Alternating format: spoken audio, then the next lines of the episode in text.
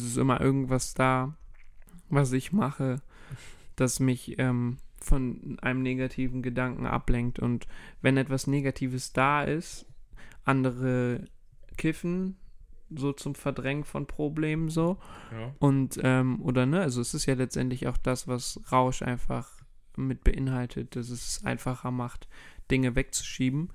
Ähm, und für mich ist halt dann Projekte machen Ja. die, die Droge, die halt gleichzeitig das Problem zwar nicht bearbeitet, aber die Umstände weiter nach vorne bringt. So. Mhm. Und ähm, keine Ahnung, das führt dann halt zu, zu Privilegien, die ich vor Jahren noch nicht hatte und, ähm, ich, und die sich dann auch zum Beispiel Sachen wie Rassismus oder so viel einfacher ertragen lassen, weil ich es geschafft habe, mir eine privilegierte Position innerhalb der Gesellschaft zu erarbeiten. So, ich kann oder ich gehe jeden Tag essen. So. Ja. Und das ähm, kann ich machen, weil ich halt die ganze Zeit halt Sachen mache und mir halt diesen Lebensstandard ähm, erarbeitet habe. Hätte ich diese Issues und diese Erfahrungen und würde nur Negativität spüren und wüsste zudem nicht, was ich heute esse oder ob ich es mir jetzt leisten kann, irgendwie mir eine Pasta für 13 Euro reinzuziehen, dann denke ich, würde dieser Negativtrend, den ich quasi durch einen Impuls oder durch eine Erfahrung verspüre, viel mehr in mir auslösen, als sie es heute tut. Hallo und herzlich willkommen zu einer neuen Folge vom Jetzt und Immer Podcast. Ich bin Anton vom Jetzt und Immer Festival und hier unterhalte ich mich mit den spannendsten Persönlichkeiten aus der Festival- und Musikwelt. In dieser Folge unterhalte ich mich mit Horst Wegener. Horst ist Rapper, Musiker, Filmproduzent, politisch extrem engagiert und einfach auch ein guter Freund von mir. Wir kennen uns schon relativ lange. Horst war unter anderem auch, so viel kann man schon verraten, zu Gast in unserer neuen Show Artworks, von der die erste Folge bald veröffentlicht wird. Und wir haben uns unter anderem über Motivation, Ziele, Pläne, die Wichtigkeit von guten Freundschaften, Songwriting und noch ganz viele andere Sachen unterhalten. Ich denke auf jeden Fall, dass es eine extrem spannende Folge geworden ist, auch wenn die vielleicht ein bisschen länger ist als sonst. Es macht echt Spaß, dem Horst zuzuhören. Und mir bleibt nicht mehr viel übrig, als euch ganz viel Spaß zu wünschen bei dieser Folge vom Jetzt und Immer Podcast mit Horst Wegener.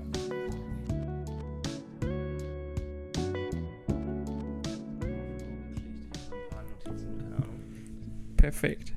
Ähm, so. Entspanntester Podcast-Ort ever. Ey, Wir sitzen zwar ein bisschen weit weg, voll. aber Social Distance. Corona-konform, Digga. Ja, Mann. Ja, wir haben ähm, gerade schon ein leckeres Burger King Menü, Veggie-Burger. Veggie Burger King Menü auf, dem, auf deiner Dachterrasse gesnackt. Da haben wir uns schon ein bisschen unterhalten. Ja. Muss mal gucken. Aber wir haben uns das Beste für den Podcast aufgehoben, oder? Ja, wir haben zweimal abgebrochen, ne? Ja. Und gesagt, ey, da müssen wir im Podcast gleich Ey, lass uns jetzt die Stille genießen und, und noch nicht das Pulver verballern. Ja, und dann haben wir uns romantisch, haben wir in den Mond geguckt und einen äh, Veggie Whopper gesnackt. Grandios. Aber wie geht's dir? Du bist so ein bisschen im Premieren-Release-Stressmodus gerade, oder? Yes, voll. Jetzt ist so, kennst du das, wenn du so Monate oder Wochen lang an etwas arbeitest und vor allem, wenn man noch so ein kleiner Artist ist, bist du so in jedem Prozess involviert Voll. und jetzt kommst du so zu dem Punkt, wo etwas gefinisht wird und wo man erntet. ja, safe. So, und ich bin jetzt gerade so kurz davor, wo man schaut, so, okay, sieht fast reif aus. Irgendwann Erntedankfest. ja, voll. Geil. Äh, sag mal konkret, du hast am Freitag, also der Podcast wird wahrscheinlich ein bisschen im Delay rauskommen. Ja. Also die war auf jeden Fall, die war sowieso schon, aber äh, äh, auch das, die Veröffentlichung von deinem Kurzfilm. Ja. Willst du mal kurz so.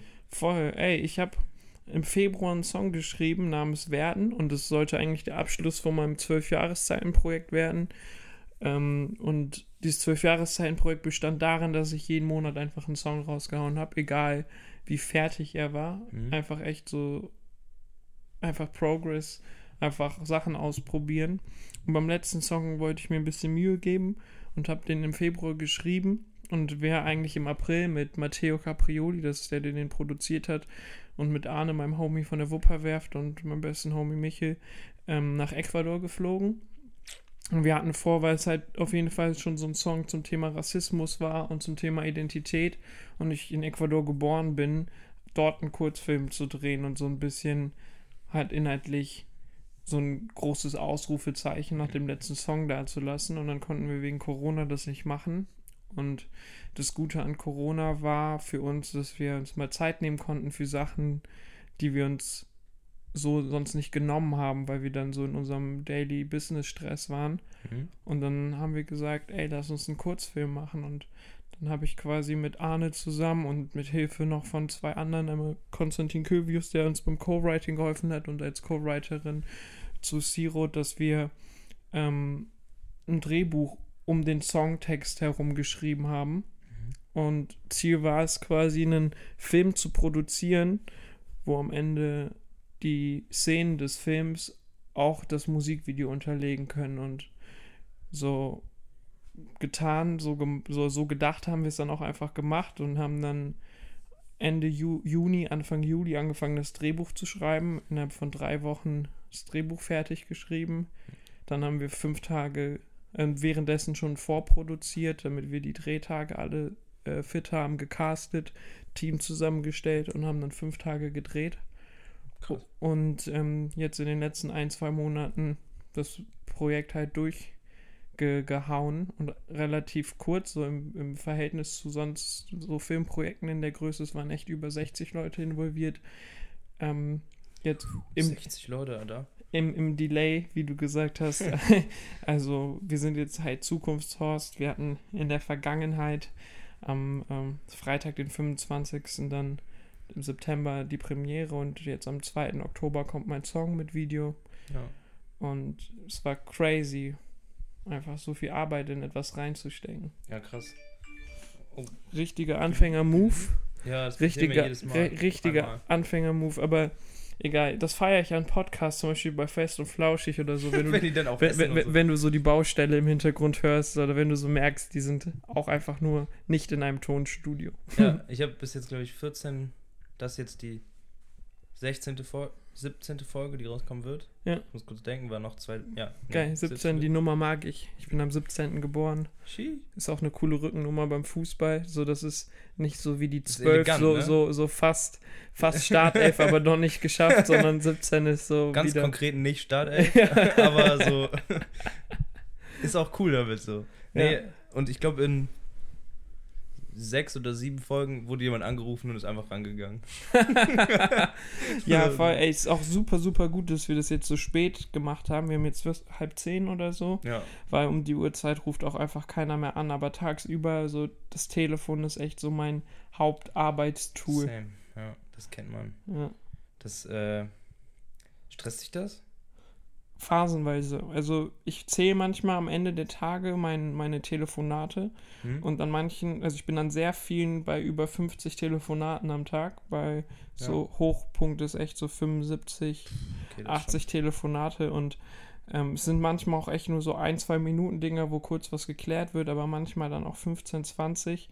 Und wenn man sich so vor Augen führt, mit wie vielen Personen man dann teilweise interagiert hat, es sind ja auch oft dann, ne, wenn man projektbezogen telefoniert, man auch oft mit denselben, aber Ja. es sind dann, ähm, wenn man sich das einfach so ver vorstellt, die ganzen Menschen in einem Raum, dann ist es einfach schon krass, äh, mit wie vielen man da interagiert und mit denen man so eine freundschaftliche Ebene hat, so, aber im Eigentlichen auch nicht. und man es nur freundschaftlich ist, weil man so viel miteinander gemacht hat. Ja, ja. Ich glaube, wir haben ja auch schon relativ viel telefoniert. Ja. So kann, aus verschiedensten Gründen. Ja, ich gehe immer dran, wenn du anrufst. Geil. Wow. Und, aber du bist auch immer noch, äh, das ist jetzt nicht schlimm oder so. Ich finde es einfach krass, wie du das rockst. Du bist eigentlich immer noch gerade irgendwie entweder noch in einem anderen Gespräch oder Ja. unterwegs, stehst irgendwo an der Kasse Ja, und gehst trotzdem, oder so, keine Ahnung, bist gerade, was weiß ich, auf jeden Fall gehst du trotzdem immer ran, so. voll. Ich denke mir halt voll oft, weißt du, ähm, wir leben halt in so einer Zeit, in der einem suggeriert wird, dass Dinge immer jetzt sofort geklärt werden müssen. Und auf der einen Seite ist das Fluch, weil du dann selber weißt, dass das die Erwartungshaltung deines Gegenübers ist. Ähm, aber auf der anderen Seite weißt du auch, dass wenn ich jetzt ne, irgendwie um halb zehn noch eine Frage habe zum Schalten einer Kampagne oder so, dass ich dann halt einfach durchrufen kann und weiß, cool, habe ich aus dem Kopf. weil wir ja auch in, in der Branche, in der wir unterwegs sind, viele Sachen mit ins Bett nehmen und nicht Ja. einfach um 18 Uhr den Schreibtisch Ja, verlassen und dann sind wir fertig mit unserem Job, sondern es geht halt immer und immer weiter. Ich finde es auch krass, das ist eigentlich bei super vielen, fast nur in dieser Branche, glaube ich, so.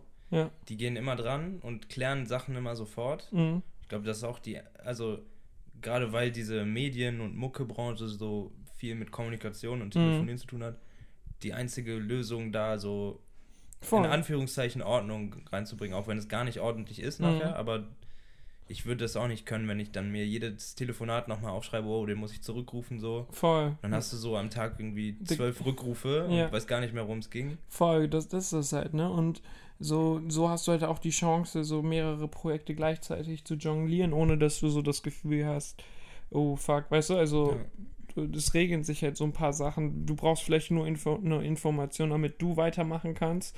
Und ähm, so bin ich dann auch dankbar, wenn eine Person bei mir rangeht und mir eine Frage beantwortet, damit ich weitermachen kann. Ja, voll. Mhm.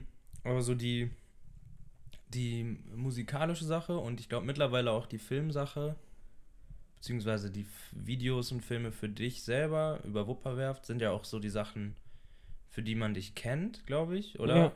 Meinst du, du bist eher so äh, Horst Wegener, Komma, Musiker oder bist du eher Horst Wegener, Komma, Filmproduzent oder bist du so ein Hybrid? Und was, was halt auch krass ist, dass du, glaube ich, noch voll viele Sachen machst, die man jetzt gar nicht direkt auf dem Schirm hat. Ja, voll. Also ich, also ich wünsche mir zumindest, dass man Horst Wegener ähm, als eine Person wahrnimmt, die halt eben nicht das eine oder das andere ist, sondern halt mehrere Sachen miteinander vereint. Und ich glaube auch, dass sich äh, manche Sachen gegenseitig bedingen. Ne? Also ich glaube, sobald du Musik machst, ist die Art und Weise, wie du dich visuell präsentierst, super wichtig.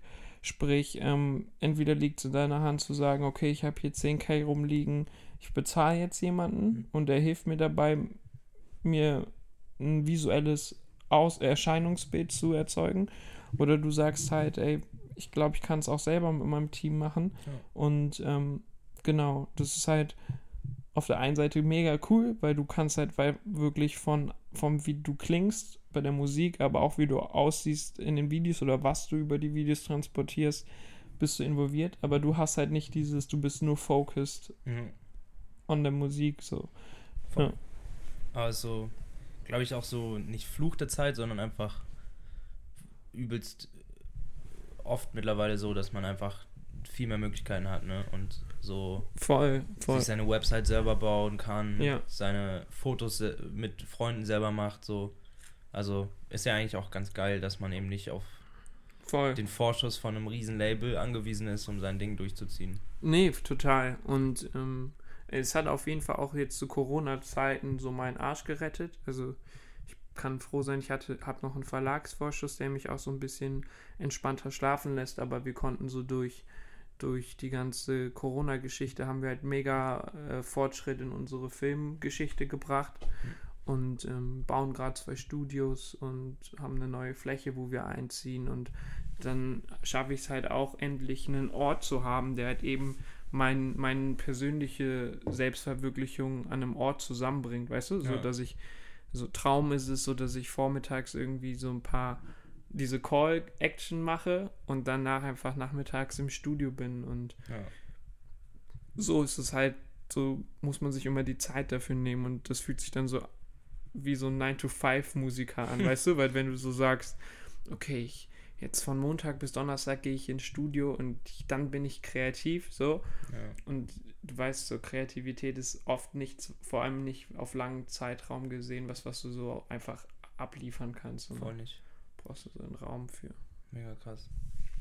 Äh, und dann kommt noch so, sagt man politisches Engagement. Ja, voll. Ich würde sagen, genau. Also ich würde auf jeden Fall, sorry, ich mach mal ganz kurz hier meine Schlappen. Kein Thema, Mann. Äh, ähm, nee, genau. Also wir versuchen es, auch wenn es natürlich nicht immer gelingt, weil manchmal ist man halt Dienstleister und bei meiner Mucke versuche ich es dann auf jeden Fall, eben meine politischen Inhalte und Denkweisen reinzubringen. Und im Best-Case-Szenario ähm, hat man dann auch die, die Chance, das auch auf andere Weise auszuleben. weil ich finde halt, dass jede Person von uns irgendwie Verantwortung trägt und ähm, letztendlich, egal wie sehr du versuchst, auch Musik für andere zu machen, ähm, machst du es in erster Linie aus dir heraus. Mhm. Und wenn ich halt aus mir heraus etwas mache, dann ist es halt oft politisch, weil das halt meine Gedanken sind, die ich als Privatperson oft habe. Ja. Also äh, das ist äh, ziemlich äh, gut gesagt, glaube ich. Ähm, ich wollte gerade was voll krasses sagen und ich habe es vergessen. Kacke. Ja, Ähm, Komme ich gleich. voll die, voll die Kackpause. ja das, das, das ist äh, zum Beispiel der Vorteil, wenn man um halb zehn erst eine Podcast-Folge hat.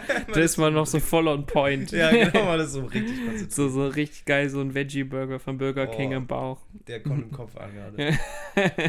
Nee, ich komme da gleich noch drauf. ja, Ist safe. Ähm, aber guck mal, jetzt hast du ja schon alleine drei, vier Sachen gedroppt, die du, mit denen dein Tag voll ist. mhm. Bist du, also das muss man ja irgendwie unter den Hut kriegen, hast ja auch gerade schon gesagt, einfach immer durch direktes Drangehen.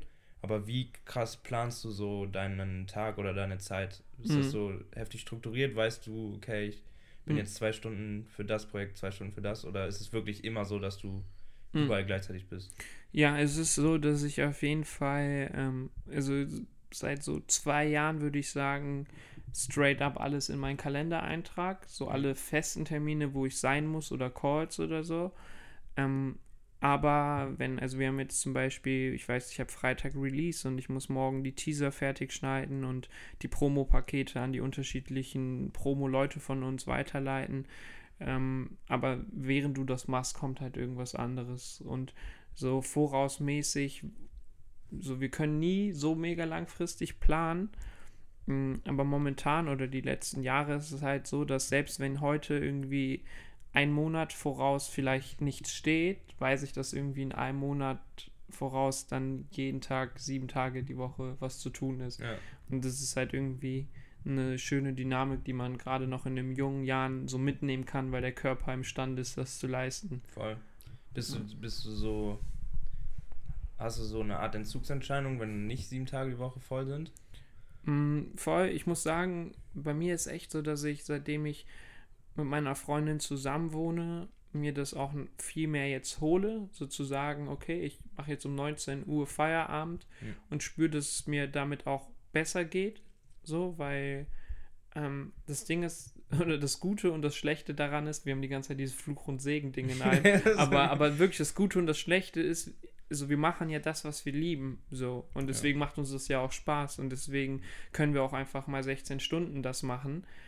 Das Schlechte daran ist, dass unser Körper das halt für eine gewisse Zeit machen kann, aber irgendwann auch zurückzahlt. Und ich merke, dass ich manchmal Phasen habe, wo man dann wirklich über Wochen durchballert und dann macht man mal fünf Tage frei und wird direkt krank, weil der Ja, Körper ja, sich voll. so direkt das Der holt, was er Klassiker. braucht. So.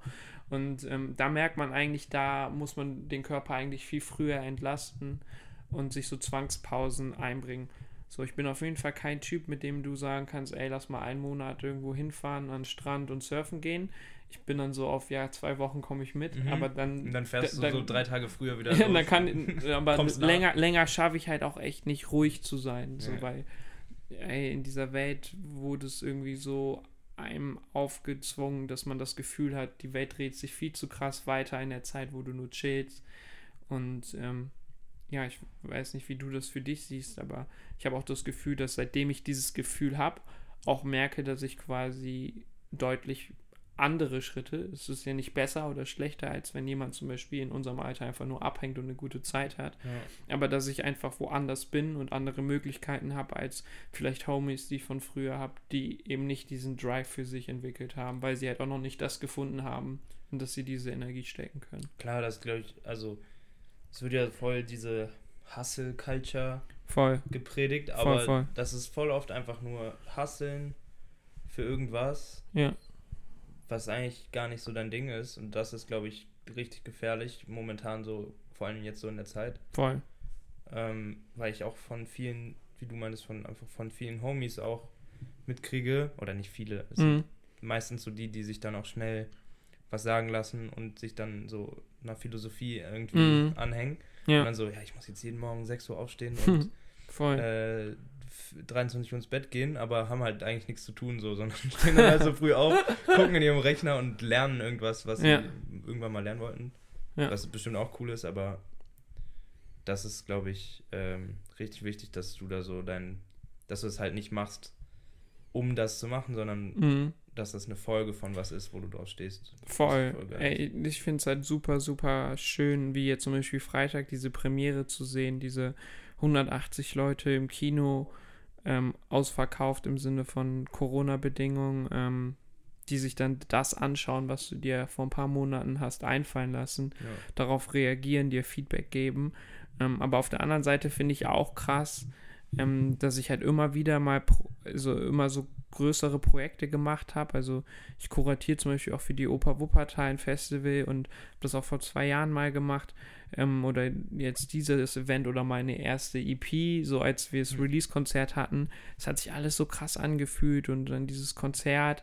Und dann war es vorbei und dann ist der Moment weg und du hast gar keinen emotionalen Bezug dazu und bist so auf, ja, was kommt jetzt als nächstes? Voll, das ist, das ist, glaube ich, aber auch ähm, krass, im- ist eigentlich, glaube ich, immer so. so. Mhm. du warst jetzt zum Beispiel auch, kann man nochmal so unterschwellig Werbung für Artworks machen, Mhm. war in so einem neuen Showformat. Ja. Äh, und das war auch so eine spontane Hauruck-Nummer irgendwie. Drei, einen Monat vorher hatten wir so ein bisschen die Idee und haben dann halt durchgezogen, dass das Mhm. alles steht. Und in dem Moment, in dem das letzte abgedreht war, waren alle so richtig episch und Mhm. das wird das größte Ding. Mhm. Und so zwei Tage später war man halt wieder zu Hause. Mhm. Die ersten haben angefangen, das so ein bisschen zu schneiden. Mhm. Aber es war so, ja, ey, wir sind ja noch gar nicht reich und berühmt, was geht denn jetzt ab? Mhm. Und man war so, also das, das ist voll scheiße, wie schnell sowas den Zauber verliert. Voll, voll. Und ich glaube, das kommt jetzt wieder, weil wir jetzt, also jetzt, jetzt ist schon lange wieder was anderes, weil wir die, die ganze Zeit schneiden und sehen, wie geil das geworden ist. Mhm. Aber es gibt immer so ein Zwischenfenster zwischen zwei Stadien oder nach einem ja, großen Ziel, was man erreicht hat.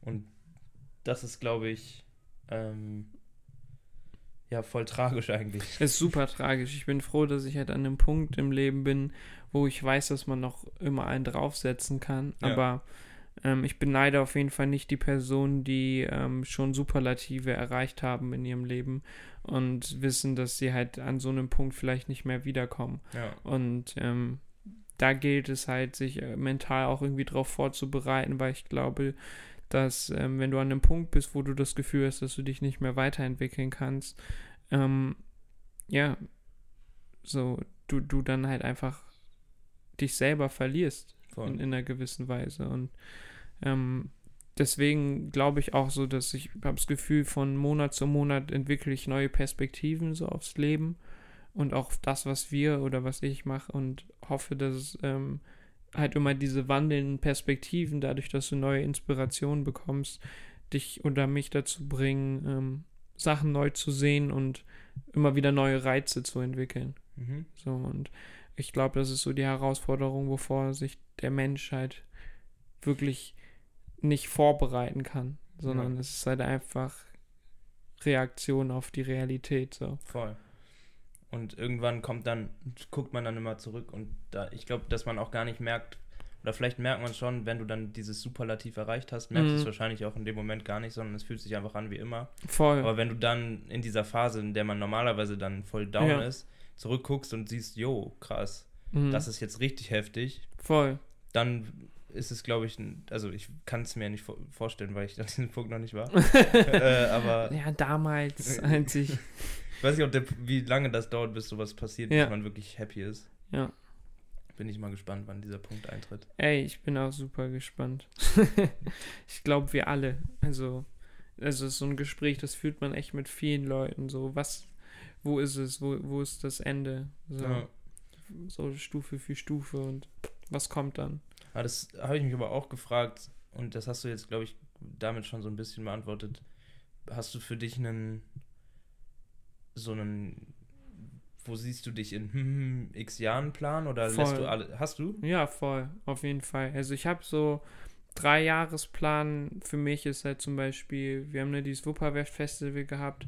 Wir wollen äh, irgendwie in den nächsten drei Jahren einen Verein gründen, mit dem wir halt dieses Festival machen können, um halt dafür für einen guten Zweck quasi was zu spenden, damit wir halt ähm, genau, wir wollten in den nächsten zwei Jahren wollten wir Studios bauen, sind jetzt quasi dabei, das zu machen. Ähm, in, in den nächsten zehn Jahren, so will ich halt einfach Wuppertal etablierter haben in der Musikindustrie, dass ähm, dieses Wupperwerf Studios auch so ein Hub wird einfach für Leute.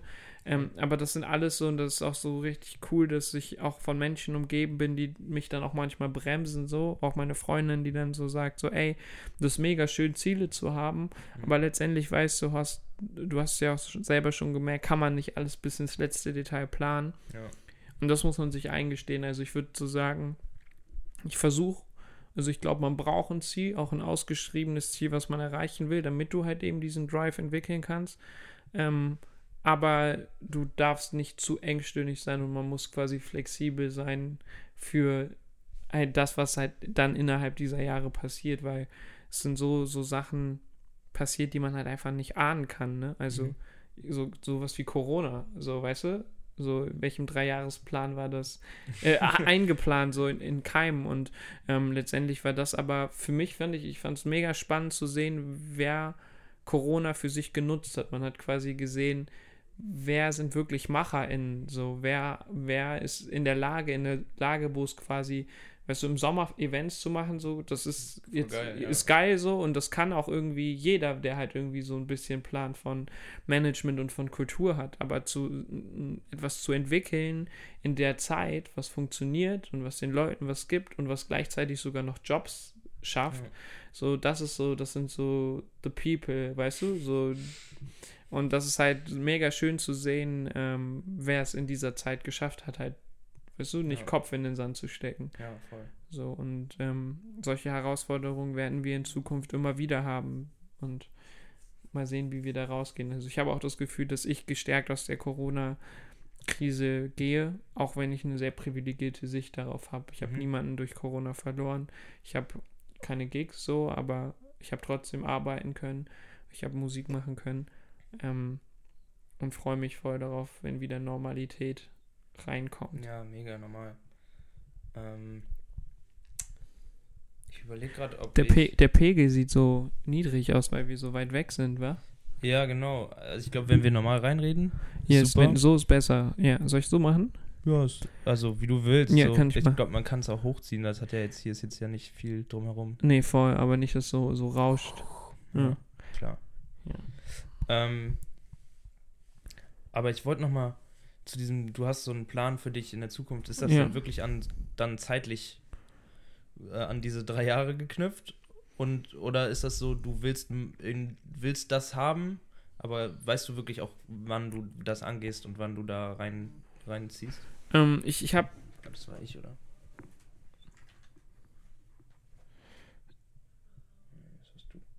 Sorry, Mann. Nee, ey, also, also so bezüglich der Pläne, es gibt einfach Dinge, die habe ich für mich klar. So, das sind so Stationen, die möchte ich auf jeden Fall erreichen. Und ob ich sie in drei Jahren oder in fünf Jahren erreiche, ja. ist erstmal egal. Aber ich setze mir drei Jahre als Ziel, einfach um einen Ansporn zu haben, weil so ich könnte auch nächste Woche könnte ich sagen, ey, ich chill einfach nur.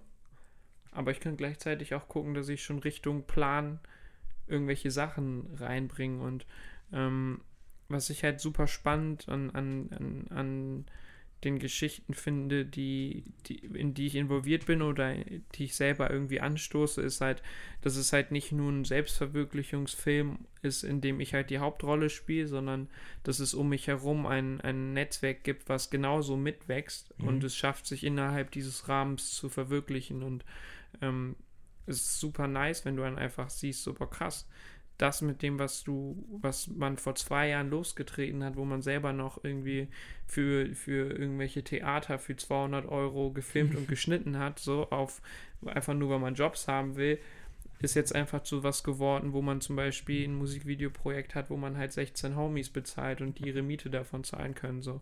Und ähm, das geht nur, weil man halt diese Vision hatte. Ja, so. klar. Und ähm, ja, keine Ahnung wie gesagt, ich glaube echt, die größte Angst, die ich habe, ist, ich habe bis jetzt, seitdem ich quasi erwachsen geworden bin, noch keine Niederlage, also keine Nieder-Niederlage Mhm. erlebt, weißt Mhm. du? Also so klar habe ich auch mal einen Job verkackt so und ich habe auch mal live irgendwie oder mal einen Song gemacht, der nicht so geil war und den ich hätte besser nicht releasen sollen so, Ja, aber ich habe nichts gemacht, was mir den Kopf gekostet hat. So. ja voll. Und das ist halt irgendwie, Da habe ich auch, glaube ich, die größte Angst vor. So. Wann kommt so der Punkt, wo man sagt, jetzt Ja. muss ich erstmal ein halbes Jahr drauf klarkommen und Voll. das nimmt einem die Zeit. und das passiert ja so vielen Leuten. Das heißt, man das muss kommt halt ja so, auch irgendwann. Ja, so. voll. Irgendwas muss kommen. Irgendwie ist man plötzlich Vater oder man muss irgendwie 40.000 Euro Steuern nachzahlen oder was weiß ich, so weißt du. Und ähm, so, aber auch so, ich bin super gespannt auf eine Phase wie diese, wenn sie kommt, um dann halt zu sehen, wer diese Phase halt mit mir geht. So. Ja. Weil du hast da ja wahrscheinlich tausend verschiedene richtig gute Leute am Start, aber vor allem ja auch den Arne, ne? Mhm. Ist das so dieses. Geht, macht ihr Moment, ihr macht echt alles zusammen momentan, oder? Voll. Also es ist also es ist halt echt eine Beziehung, man. Also es ist pures Vertrauen, es ist pure Freundschaft, es ist pure Ehrlichkeit. Ähm, mir ist super seine Meinung wichtig, auch wenn ich Musik mache, so Demos oder so ihm zu schicken. Und ähm, es ist halt so, glaube ich, wie in jeder, jeder funktionierenden Beziehung halt super wichtig, dass man redet und wir reden halt die ganze Zeit. So, Wir Mhm. reden über Ziele, wir reden über was wir cool finden, was wir nicht so cool finden, was wir in Zukunft nicht mehr machen wollen. Und ähm, das, ich bin mega dankbar, halt etwas zu haben, mit, also wie, ne, wie die, diese, diese Vision mit einer Person, mit der man sowohl auf, auf in Anführungszeichen geschäftlicher Sicht ähm, so super harmoniert, weil wir uns halt ähm, super gut ergänzen, Ja. ähm, aber auf der anderen Seite auch einen super guten Freund haben. So, ey, es gibt halt, es ist so schön, man, so, wir, wir fahren, als wir zu euch gefahren sind, ins Klimansland und aufgenommen und wir sind zurückgefahren und einfach zu wissen, so drei Stunden Fahrt oder vier Stunden Fahrt sind vier Stunden richtig gut unterhalten. So. Ja, geil. Und ähm, wenn du dir mit so einer Person ein Büro teilst und einen Traum teilst, dann ähm, ist das noch viel mehr wert als halt jede, jeder Vorschuss der Welt. So. Ja, voll, definitiv. Kann ich auch so. nachvollziehen so. Und ähm, ja, man, und es ist halt so, ich glaube, es gibt auch Leute, die sind Eigenbrötler und die sind auch super gut darin, alles so für sich zu machen. Mhm. Ähm, aber allein jetzt zum Beispiel das Musikvideo, was kommt, so, ich habe das geschnitten und Arne hat es gefinisht, so, und Arne hat es für mich auf jeden Fall, hat es dem die Prozente gegeben, die dafür sorgen, dass ich glaube, jeder, der sich das Video anschaut, denkt, heftiges Video. Ja, So. geil. Und ähm, genau, und das ist halt super, super krass, halt jemanden im Team zu haben, dem man halt, wo man einfach so blind vertrauen kann. Und die gleiche, ihr habt, habt ihr, die, ihr habt ja wahrscheinlich auch die gleiche Vision und das gleiche Ziel nachher im Auge, oder? Ja, voll, beziehungsweise wir updaten uns da und es ist halt auch super wichtig abzudaten. Also ähm, auch so ein Ahne, der dann halt sagt, so, ey, vielleicht, wenn ich sehe, wir entwickeln uns nicht mehr weiter, wir machen nur noch Videos für Scheiß-Artists oder, ähm, weißt du, also ich kann mich nicht mehr weiterentwickeln, dann, ähm, dann wird er vielleicht auch sagen, ey, ich guck mal vielleicht wo, woanders, wo es, wo ich mich mehr, ähm, mehr das bekomme, was ich brauche. Aber jetzt gerade sind wir halt voll auf einem Nenner und haben halt irgendwie das Ruder in der Hand. Mhm. Und wir haben beide halt dasselbe Ruder zu selben Anteilen in der Hand. So, und das ist halt super wichtig für so eine Geschichte. Ja. Boah, man kann das me mega metaphorisch jetzt machen. Ja, Wenn voll, voll, voll. La- Willst du was übers Boot wissen? Ja, genau. Ja. was über das Boot wissen. Ey, das Boot ist Fahrt, halt. Ihr fahrt geradeaus, weil keiner zu sehr das Ruder an sich zieht, ne? Weil sonst drehst du dich ja im Kreis. Voll. Und, und jetzt noch kur kurze Werbeeinspieler. Wir heißen die Wupper-Werft. Und eine Werft ist etwas, wo Boote ge gebaut und repariert werden. Und ähm, ja, nee, ich würde sagen, wir fahren geradeaus und ich würde sagen, wir haben unterschiedliche Visionen, teilweise, ja. aber der, aber die Richtung ist dieselbe. Das Ja. ist so wie, wenn, wenn, wenn du zu einer Person sagen würdest, ey, lass uns Richtung Süden und du sagst, du hast vielleicht so Portugal im, im Sinn und die andere Person hat Italien im Sinn Und am Ende ist man halt in Frankreich am Mittelmeer und ist trotzdem Mega super geil, happy. ja, so, ja. weißt du? Und, und so ist das bei uns. Der, der Metaphorik klappt. ähm, ähm, sollen wir kurze Weinpause machen oder sollen wir direkt durchziehen? Ich mache eben das Bier leer. Ja. Also eine. Dann lass noch, lass noch mal ein bisschen labern. ja, voll, voll. Ja, äh, das ist ein guter Flow. Wir haben schon eine halbe Stunde. Mm. Mega gut. Mega. Hey, wenn du noch zuhörst, ich bin froh, dass du noch zuhörst und Anton ist auch froh. Ja. Auf jeden Fall super, dass du noch da bist. Nee, ich, weiß, ich weiß nicht, ob das richtig war, ob die Zahl richtig ja, ist. ja, genau Oder ob es deswegen. jetzt so Also, ein paar Minuten mehr oder weniger sind. wie dem auch sei, aber bei einer halben Stunde ist Dass es du safe als du ein- Hörerin irgendwie anerkannt. Das ist ein gültiger Du, Hörer. du bist Ja. anerkannte Hörerin. Ja, ich bin immer, also ich, ich, ich bin da voll hinterher, was das Gendern betrifft, Safe. aber ich bin manchmal so unsicher beim, beim Satzbau. Zum Mhm. Beispiel, du bist ein anerkannter Hörerin. In, du ein- bist eine- einfach, einfach, du bist anerkannt. Annemai anerkannt. Kantereit. du, du bist hörend. ja, voll. Ey, ich, ich finde ich es so geil, deswegen nudge ich das immer dahin und hoffe, dass die Leute denken, ja, nice, dann aber das- gegendert. Innen, das Innen betonen, ne? So, ja, genau. voll. Ich habe auch jetzt letztens immer, ich habe ein Demo gemacht und habe dann auch das erste Mal so gegendert, Ja. weil für mich war es immer auch in meiner Argumentationsstruktur gegen das Gendern, dass ich immer gesagt habe, so ja, auch so in Songtexten, das fließt gar nicht so schön, Mhm. ne? Also weil im Sprachfluss habe ich es auf jeden Fall mehr Mhm. als akzeptiert so und etabliert ähm, und habe es letztens auch einfach in Songtexten versucht und wenn du dann so?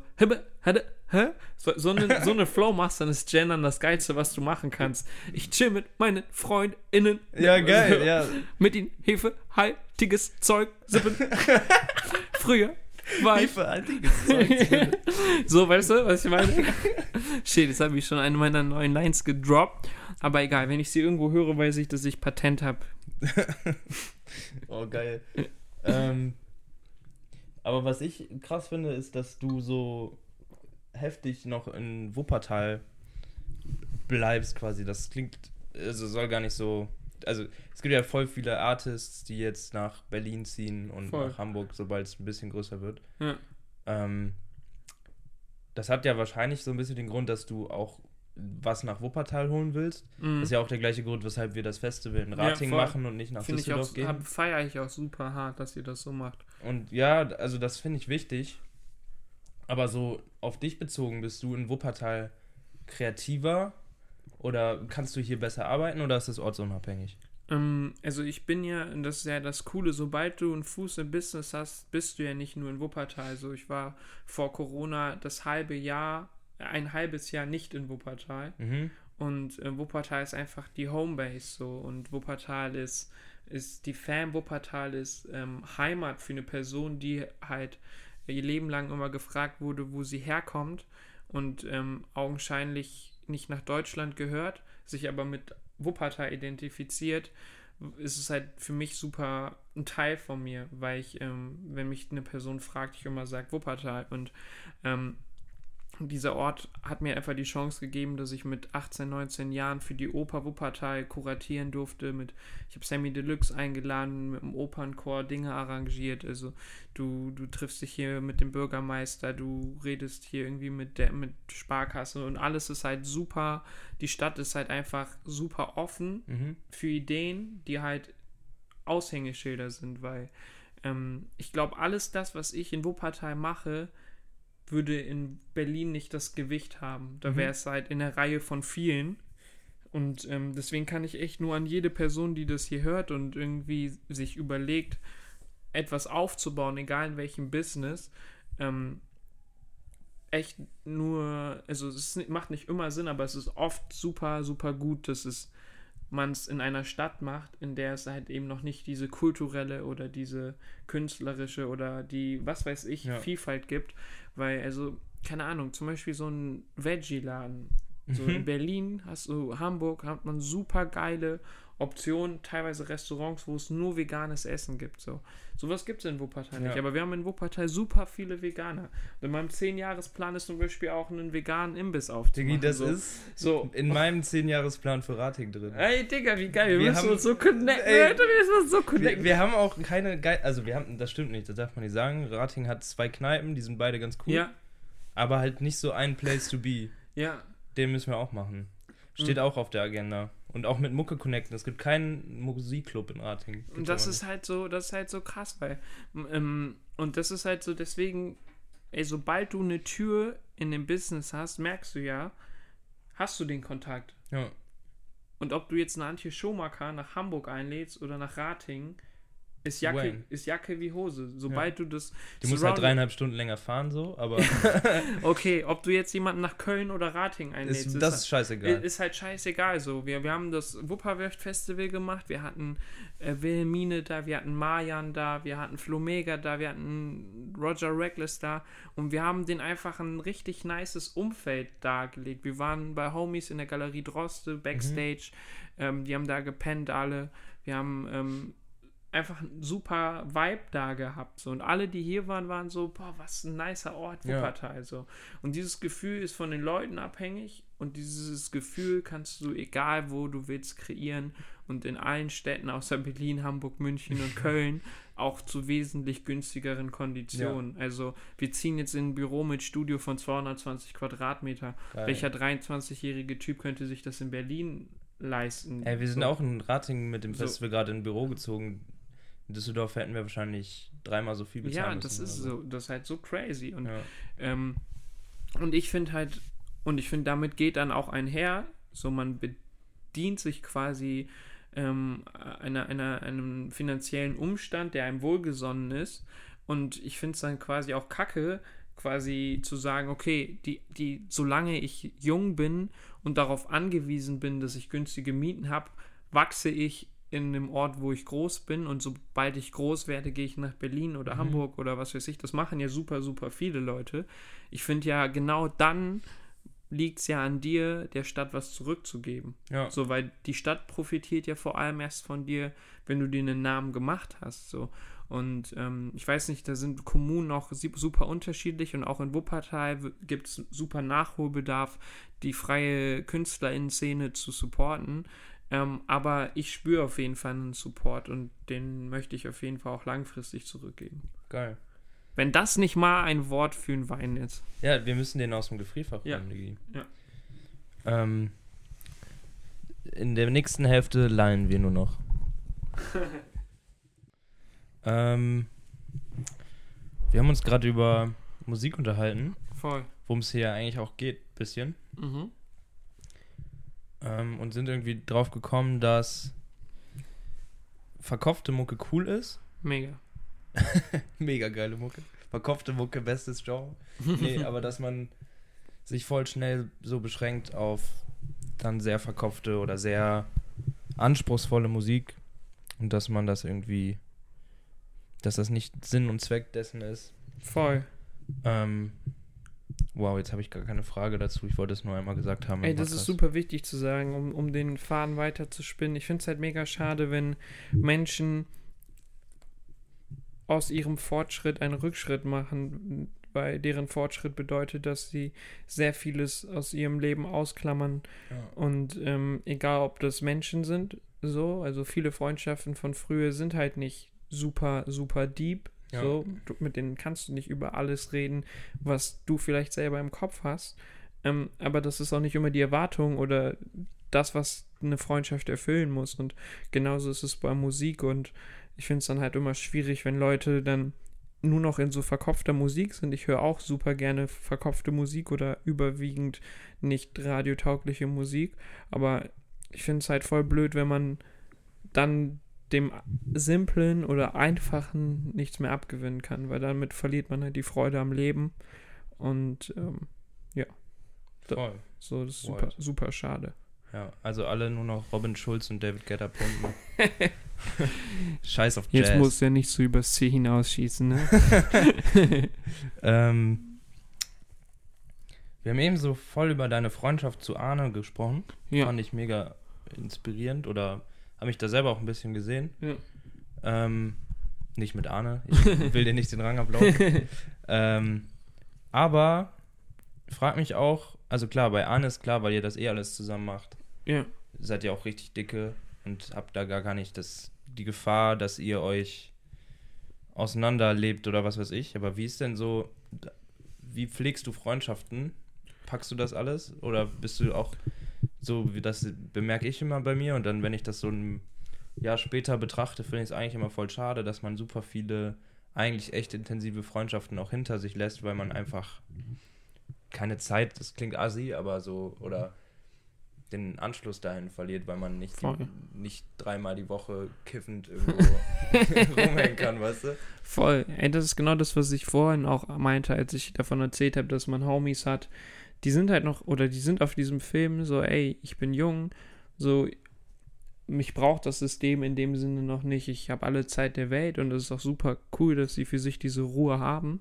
Ähm, aber diese Ruhe führt auch dazu, dass man ähm, eine andere Lebensrealität hat als die und somit halt ähm, selten auf, ähm, auf einen Ort und Zeitpunkt trifft. So, das heißt, wo ich irgendwie noch vor drei, vier Jahren täglich irgendwie im Park und auf dem Parkhaus gehangen habe und mir ein Bierchen oder Wein gegeben habe, ähm, ist es halt heute gesetteter ähm, und ich spüre auch so, ich glaube, ich, ich weiß nicht, also ich glaube, gute Freunde checken bei mir so, dass ich trotzdem ein guter Freund bin, dass wenn die mich brauchen, dass ich da bin oder dass wenn wir uns irgendwie nach drei Monaten oder nach einem halben Jahr mal wieder auf ein Bierchen treffen, dass wir einfach da anfangen können, wo wir aufgehört ja. haben.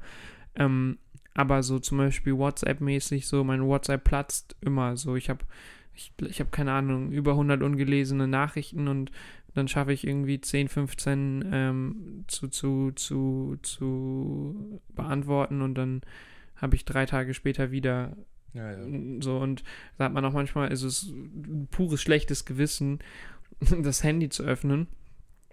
Aber wie gesagt, ich habe auch auf jeden Fall Freunde in meinem Umfeld, die das ahnen so und die auch wissen so, ey, der Host hat einfach so Projekte zu tun und ist dann einfach mit dem Kopf woanders. Aber wenn ich ihn auf der Straße treffe oder ihn auf dem Bier treffe oder mich verabrede, ähm, dann ist er da so und dann haben wir gute Gespräche und dann ist es so wie früher oder wie, wie halt so eine Freundschaft ist und ähm, genau das schätze ich auch super an so ein paar Freundschaften, die ich noch bis heute ähm, habe, die jetzt super intensiv sind, mhm. aber eben nicht zeitintensiv, ja. sondern einfach für den Moment immer, wenn man sich sieht. Und ähm, genau, früher dachte ich auch, ich habe super viele Freunde und mein Vater hat immer gesagt, so, man kann ähm, gute Freunde an einer Hand abzählen und ähm, je älter ich werde, desto mehr spüre ich halt auch so, dass der Kreis vielleicht jetzt nicht bei einer Hand ist, aber Weißt du, das ja. ist nicht mehr so, dass man das Gefühl hat wie früher in der Schulzeit, wo man so dachte, man hat 40 Freunde. Ja, so. Ja. Nee, aber ich finde es auch kacke, wenn man ähm, dann denkt aus Pflichtbewusstsein, man trifft, muss sich regelmäßig mit jemandem treffen und ist dann aber regelmäßig abwesend so im voll, Kopf. Voll. Richtig scheiße. Das, danach fühle ich mich schlechter, als wenn ich mich einfach nicht mit jemandem treffe. Und äh, das klingt immer so sau cheesy, weil das, glaube ich, jeder sagt, aber das ist ja auch einfach so, dass die, also die am besten funktionierendsten Freundschaften funktionieren so alle drei Monate. Ja, voll. Und sind dann, ich ver versuche jetzt zum Beispiel schon seit zwei Monaten, mich mit Felix und Björn auf, beim Äthiopia zum Essen zu verabreden. Ja. Und diese Woche ist es endlich soweit. Oh, nice. Und ich weiß aber, dass ich jetzt am Start bin und nicht so. Voll. Ey, ich muss gleich noch dahin. Muss noch. Ey, super, super gut. Ey, wie gesagt, so mein mein äh, bester Homie aus der Schule, Michel, so ist einfach so, wir, wir haben uns jetzt, der hat auch viel zu tun gehabt und ich weiß so, wir werden uns, wenn er jetzt fertig ist, der hat ähm, bei einem Filmprojekt, was über längere Zeit ging, viel gehasselt und wenn wir uns dann wieder treffen, dann dann es einfach, dann erzählen wir uns, was halt in den letzten Monaten passiert ist und was wir privat so zu erzählen haben und es ist dann super, super schön, weil man einfach so viele Background-Infos hat. Ne? Vor allem in so einer Welt, in der wir jetzt unterwegs sind, lernen wir halt viele Leute kennen und ziemlich schnell auf so einer Ebene, wo man dieses freundschaftliche Gefühl hat. So, ich habe ein freundschaftliches Gefühl zu ihr, aber ich habe auch das Gefühl, es ist auch, ist äh, so, ne? es, ist, es ist aber auch, glaube ich, schon trotzdem auch tiefer als das, was man jetzt so businessmäßig bei anderen, anderen, an anderen äh, Leuten hat. Aber man ist sehr schnell sehr vertraut. Ja. Aber. Dafür muss man nicht auf dem Parkhausdach so genau. Wein kippen. Voll. Und, und bei den, bei den anderen, aber bei zum Beispiel bei Michel, da weiß man halt einfach Background-Infos, so weißt du, dann fragst du halt irgendwie, so wie läuft's da und wie läuft's da? Und du weißt halt so die Verhältnisse, du weißt, wer aus der Familie wie was macht und so. Und ähm, das ist für mich auch immer das Cray, also das, das, was ich immer am schönsten finde, ist, wenn ich bei so neuen Freunden, zum Beispiel Matteo Caprioli, ein mega, mega guter Homie von mir in den letzten zwei Jahren geworden, wenn du dann endlich mal so die Family kennenlernst Ja, und dann ja, mal so ja, ja. siehst, so, where you come from, weißt du? So. Ja, voll geil. Ich Und- finde das, und daran erkennt man immer, wenn man, dass man richtig geil befreundet ist, wenn man auch so weiß, nach wem man so fragen kann, weißt du, Mhm. so, wie geht's deiner Mutter, wie geht's deinem Vater? Mhm. Und es ist nicht nur so eine Frage, die man halt stellt, Mhm. sondern weil man die auch kennt und dann so Mhm. ein, das ist eigentlich das Coolste. Voll. Also nicht das Coolste, es gibt auch coole Sachen, nicht mit der Family Ey, also was ist das Coolste? Also das Coolste ist, wenn ich einen Freund fragen kann, wie geht's denn deiner Mama? Und äh, ja, Ja. Okay. Ähm, was ich mir, was ich dich auf jeden Fall noch fragen wollte, äh, du wirkst oder du bist, auf, zu mir zumindest immer, wenn ich dich treffe, so übelst positiv. mhm. Und ich glaube, das ist auch einfach so. Mhm. Aber du hast ja eigentlich ähm, genug Grund, auch mal so richtig abgefuckt zu sein, jetzt so in der Rolle äh, POC in Deutschland. Mhm. Ähm, ist das so, machst du das beabsichtigt, dass du dann immer positiv bleibst und denkst du, dass du damit irgendwie mehr bewegen kannst, als wenn du aggressiv und genervt irgendwo Mhm. drauf zugehst? Oder hast du es einfach so für dich gefunden, dass du gar nicht so.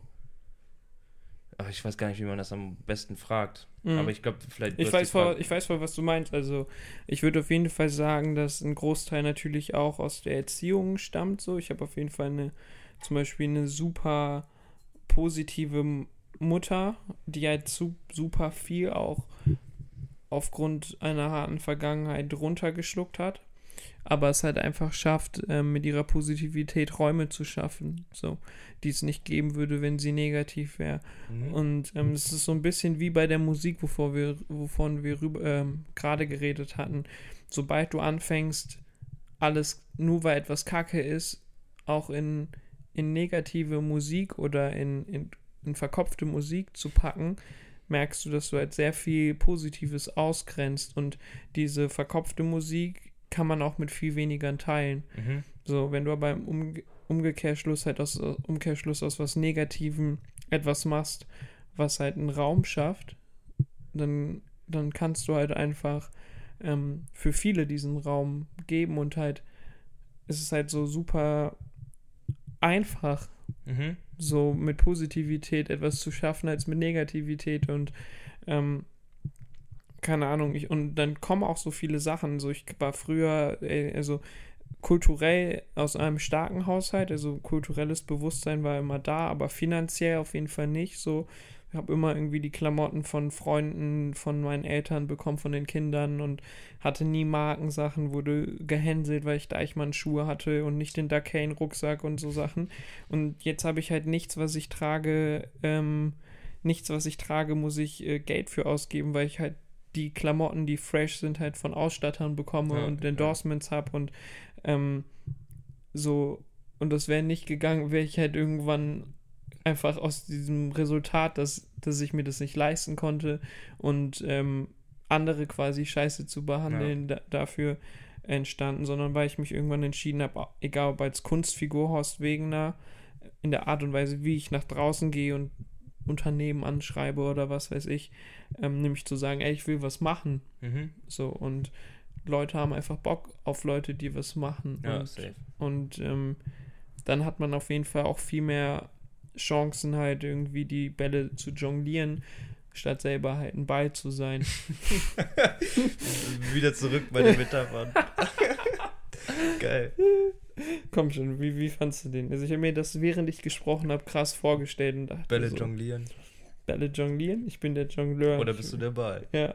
Also Okay. so, deswegen ist auch, also um kurzes Side-Ding zu meinem Musikprojekt zu bringen, ich habe äh, zwölf Jahreszeiten, die, das Mixtape-Projekt, jeden Monat einen Song gemacht. Und den ersten, vierten, achten und zwölften Song habe ich mit Matteo Caprioli gemacht und wir wussten schon im Vorfeld, wie die heißen. Mhm. Wir wussten nur noch nicht, wie die Songs klingen oder was daraus entsteht. Und das war Maler, der erste, oder dann kam gemalt und jetzt am Freitag kommt werden. Und der Satz heißt dann halt Maler oder gemalt werden. Man kann die Mhm. Songs in einem durchhören, die sind alle in einer Tonart. Wow. Und, ähm, Und das war halt so ein Satz, der für mich vor einem Jahr, als wir, also ich habe im Mai, am 17. Mai habe ich äh, das erste, ersten, den ersten Song veröffentlicht, 2019. Im Januar habe ich angefangen zu schreiben ähm, eine super Erkenntnis. So, willst du Maler sein oder willst du gemalt werden? Mhm. So. Krass, ja. Und das ist halt so das, wofür du dich entscheidest. Und wenn sich jemand halt entscheidet, gemalt zu werden, dann ist das nicht besser oder schlechter. Das ist einfach ein anderes Lebenskonzept. Das Ja. ist so wie, wenn ein guter Homie von mir arbeitet bei einer Versicherung, hat da drei Jahre Ausbildung gemacht und macht jetzt immer mehr, geht jetzt ins duale Studium. Und er kann sich innerhalb einer Struktur, die aber vorgegeben ist, super verwirklichen Mhm. ich persönlich für mich kann mich einfach nicht in etwas Vorgefertigten verwirklichen. Ich brauche irgendwie selber dieses, dass ich die Konturen und Wege mal. Und ähm, das ist von Typ zu Typ unterschiedlich. Und ich habe mich dafür entschieden, Maler zu sein. Geil. Krasses. Das, das ist die Metapher cool, finde ich. Das ist, klingt richtig geil. Geil. Also Ja. Das heißt, Bälle jonglieren und Boot hat dich nicht so abgeholt. Scheiße. Aber egal. Wenigstens ein Drittel on point. 33 Prozent. Ausreichend. Ja, derbe. Ähm, aber wir sind schon wieder zu gut drauf. Ich wollte eigentlich fragen, was du machst, wenn du richtig abgefuckt bist oder sauer bist. Mm. Das Ding ist, ich mache so viel, dass ich selten Zeit habe, ähm, lange auf etwas rumzudenken. Mhm. Es ist immer irgendwas da, was ich mache, das mich ähm, von einem negativen Gedanken ablenkt. Und wenn etwas Negatives da ist, andere kiffen, so zum Verdrängen von Problemen so. Ja. Und, ähm, oder ne, also es ist ja letztendlich auch das, was Rausch einfach mit beinhaltet, dass es einfacher macht, Dinge wegzuschieben. Ähm, und für mich ist halt dann Projekte machen, Ja. die, die Droge, die halt gleichzeitig das Problem zwar nicht bearbeitet, aber die Umstände weiter nach vorne bringt. So. Mhm. Und ähm, keine Ahnung, das führt dann halt zu, zu Privilegien, die ich vor Jahren noch nicht hatte und, ähm, ich, und die sich dann auch zum Beispiel Sachen wie Rassismus oder so viel einfacher ertragen lassen, weil ich es geschafft habe, mir eine privilegierte Position innerhalb der Gesellschaft zu erarbeiten. So, ich kann oder ich gehe jeden Tag essen. So. Ja. Und das ähm, kann ich machen, weil ich halt die ganze Zeit halt Sachen mache und mir halt diesen Lebensstandard ähm, erarbeitet habe. Hätte ich diese Issues und diese Erfahrungen und würde nur Negativität spüren und wüsste zudem nicht, was ich heute esse oder ob ich es mir jetzt leisten kann, irgendwie mir eine Pasta für 13 Euro reinzuziehen, dann denke ich, würde dieser Negativtrend, den ich quasi durch einen Impuls oder durch eine Erfahrung verspüre, viel mehr in mir auslösen, als sie es heute tut. Ja. So, ähm, für mich sind, äh, waren Bahnfahrten früher immer super schlimm, Busfahrten, so, ähm, jetzt fahre ich halt nur mit der Bahn, wenn ich halt mit dem ICE in eine andere Stadt fahre. Kannst du immer das Ticket jetzt online buchen und Online-Check-In machen, dann wirst du nicht mehr kontrolliert. Und das führt nicht mehr dazu, dass mich jemand fragt, ob das Ticket wirklich mir gehört. Mhm. Ähm, in der Stadt fahre ich ähm, meistens kein Bus, ich fahre entweder Fahrrad oder mit dem Auto ähm, mit dem goldenen Blitz. Und ähm, das sind so, das sind so Sachen, wo ich auch selber weiß, so krass, das ist, das ist eine Position oder das sind Lebensumstände, wo ich quasi voll vielen potenziellen Diskriminierungserfahrungen aus dem Weg gehe. Mhm. Ähm, aber ich habe quasi einen Weg gefunden, wie ich quasi nicht für einen Stillstand sorge. Eine Konsequenz könnte ja auch sein, das alles nicht mehr zu machen, sondern innerhalb dieser Strukturen halt einen Weg zu finden, trotzdem nach vorne zu gehen. Heftig. Hm. Word. Kann ich gar nicht viel zu sagen.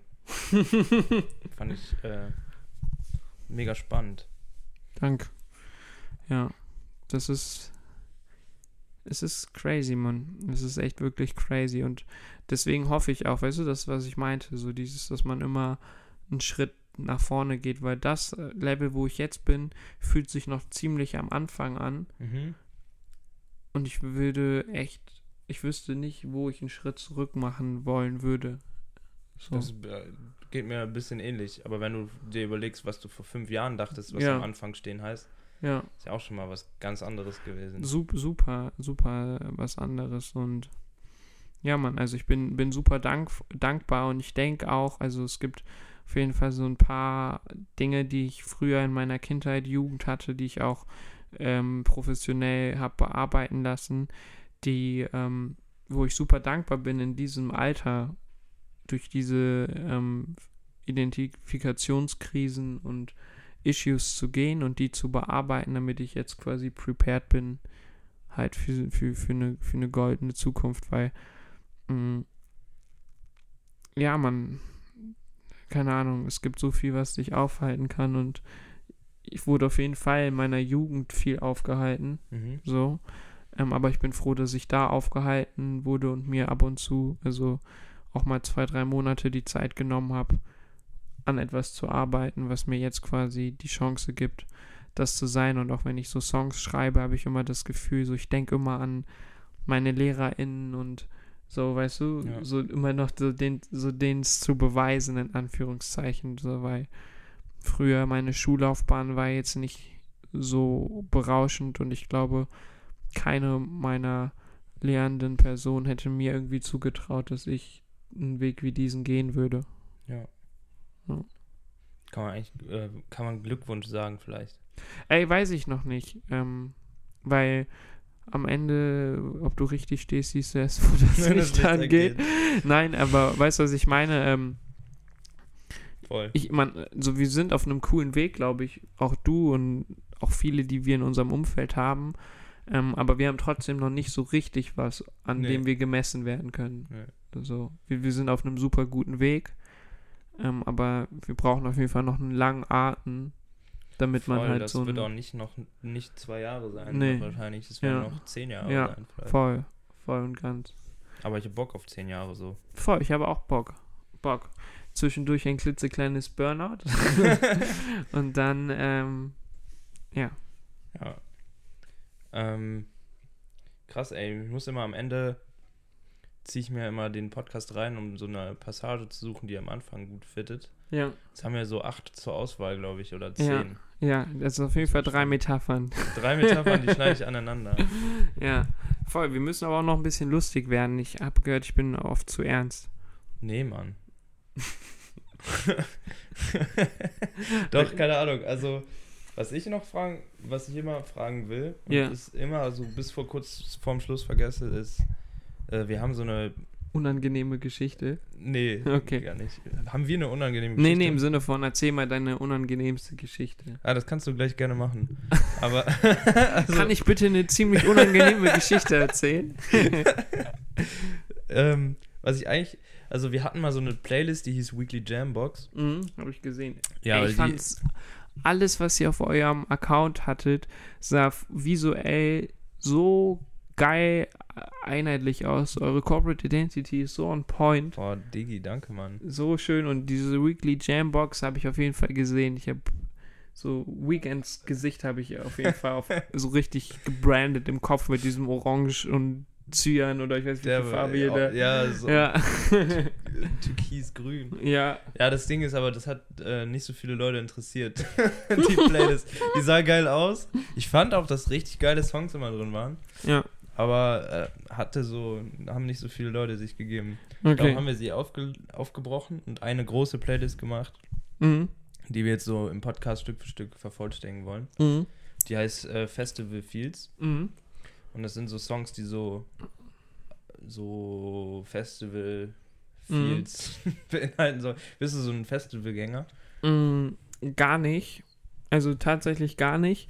Also früher wollte ich das immer, weil halt alle chilligen Freunde Sind immer zurück am so, sind immer zu den ganzen Festivals Ja. gefahren und haben sich da abgeschossen und so. Same. Und ähm, da ich verspüre einfach irgendwie einen anderen Impuls. Ich bin auf jeden Fall ein Konzertgänger Mhm. und ich habe mir auch ähm, einfach geschworen, bei vielen Festivals nicht hinzugehen, ähm, weil ich gemerkt habe, so bei als, als anfing mit den Konzerten, dass man auf einmal Backstage ähm, in Venues ist, die man Mhm. früher von Konzerten kennt und sich so sagt, okay, mit diesem ganzen Komfort, ich möchte nie wieder anders Konzerte konsumieren, dass ich mir dann auch irgendwann gesagt habe, so bevor ich, ich war noch nie auf dem Splash, so äh, ich, ähm, ich, ich war noch nie auf dem Frauenfeld, ich war noch nie auf dem ähm, Schlick, keine Ahnung, Watt was, und Schlick. Watt und Schlick Festival. Ich möchte auf diesen Festivals das erste Mal sein, wenn ich da spiele. Und Geil. dann nehme ich mir auch die Zeit und ziehe mir ein paar andere Acts rein und dann Ja. gehe ich wieder Backstage und mache mir einen schönen Drink voll. Das ist nice. So, das ist mein. Das ist ein Ziel. Aber dann kann ich gar nicht fragen, was für dich Festival-Vibes hat. Also, aber ähm, letztendlich, ich, ich höre immer Songs in, und habe Inspirationsplaylisten und ich höre immer Songs so, dass ich mir vorstelle, wie funktionieren die live. Mhm. So, und das ist auf jeden Fall für mich immer ein Parameter, der super wichtig ist. Ja. Und ich habe auf jeden Fall Songs, die höre ich und habe das Gefühl so, boah, stell dir mal jetzt vor, so eine Menschenmenge von 1000, 2000 Menschen, die jetzt zu dem Song abgehen und jetzt kommt das Solo und dann kommt der Hook rein und dann stelle ich mir das vor. Aber wenn du mich jetzt fragen würdest, welchen Song würdest du in diese Playlist tun, würde ich sagen, äh, äh, kann Ne? ich dir nicht sagen. Das Okay. ist so wie erzähl mal einen guten Witz.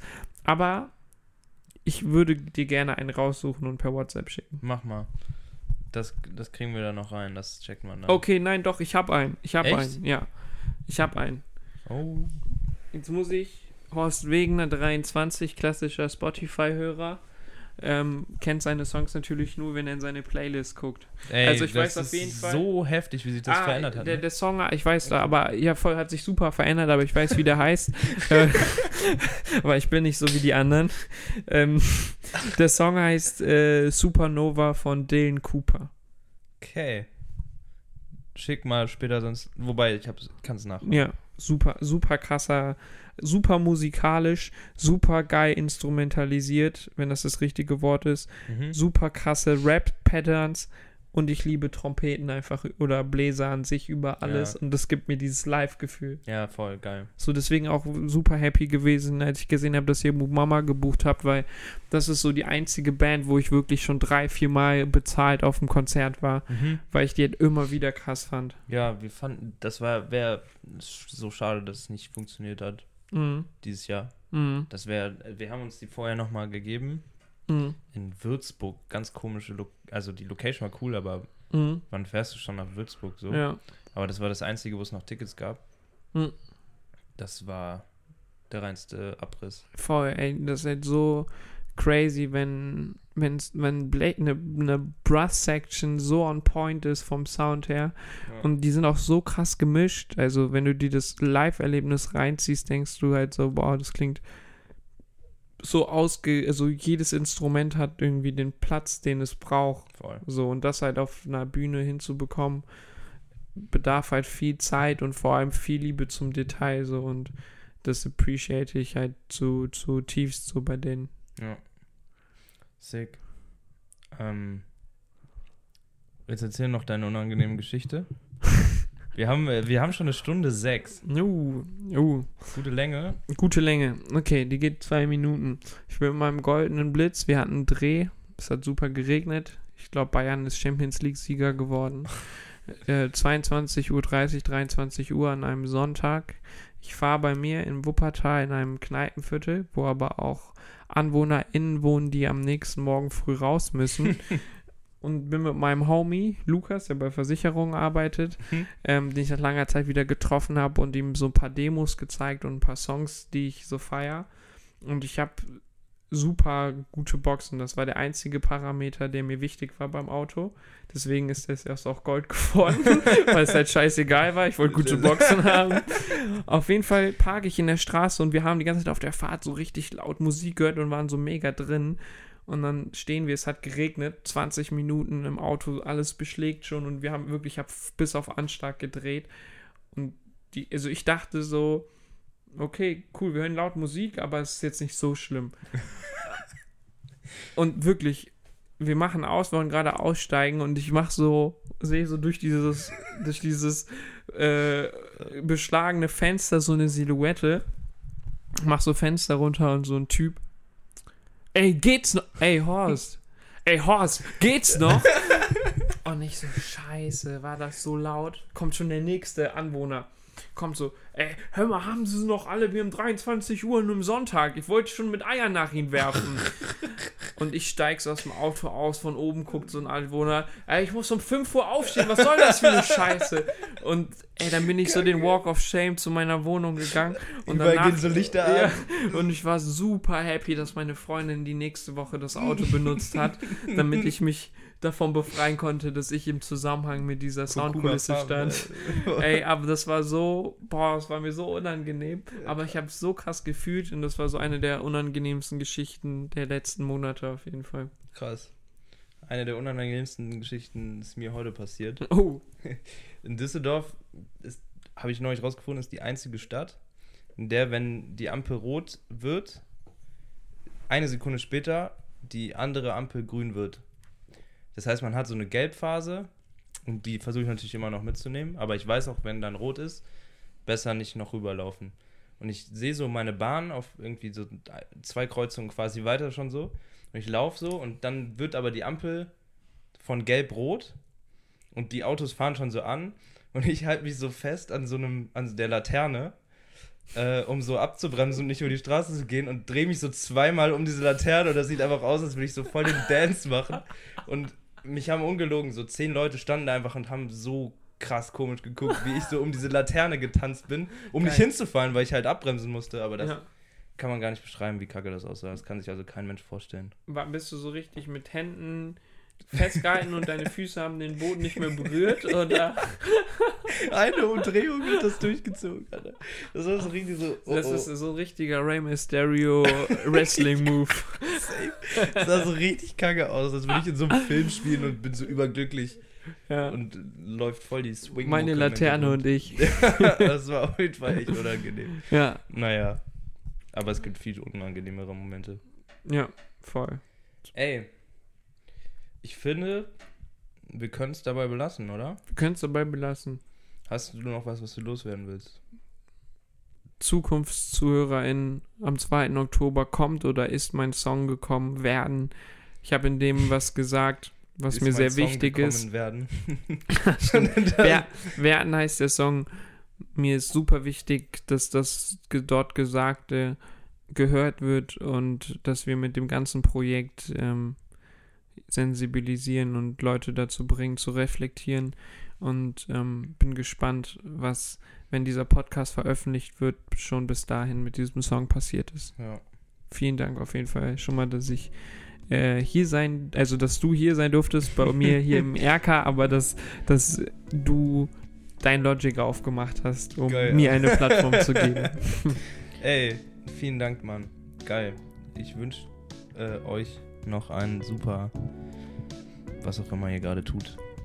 Ähm, hört nicht zu laut Mucke. Mhm. Seid vorsichtig bei Ampeln. Mhm. Und wenn, habt einen krassen Move dabei, Jo. wie ihr das gut kaschieren könnt. Übt schon mal Backflip für Ja. die nächsten Ampeln. Thomas Müller ist mal ausgerutscht beim Freistoßen. Fanden alle cool und haben so gesagt, das ist eine krasse Taktik gewesen. Ja. Sei wie Thomas Müller. Hau rein.